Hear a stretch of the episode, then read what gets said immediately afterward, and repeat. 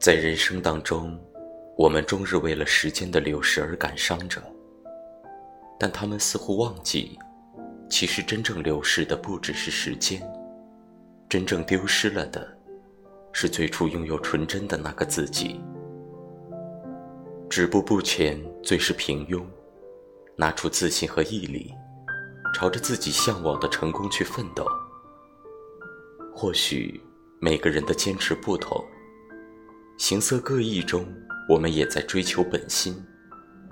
若没有行动，就如此画家失去眼睛，哲学家失去思维的能力。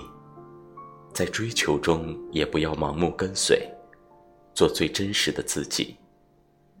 盲目崇拜追随，只会丢失自我。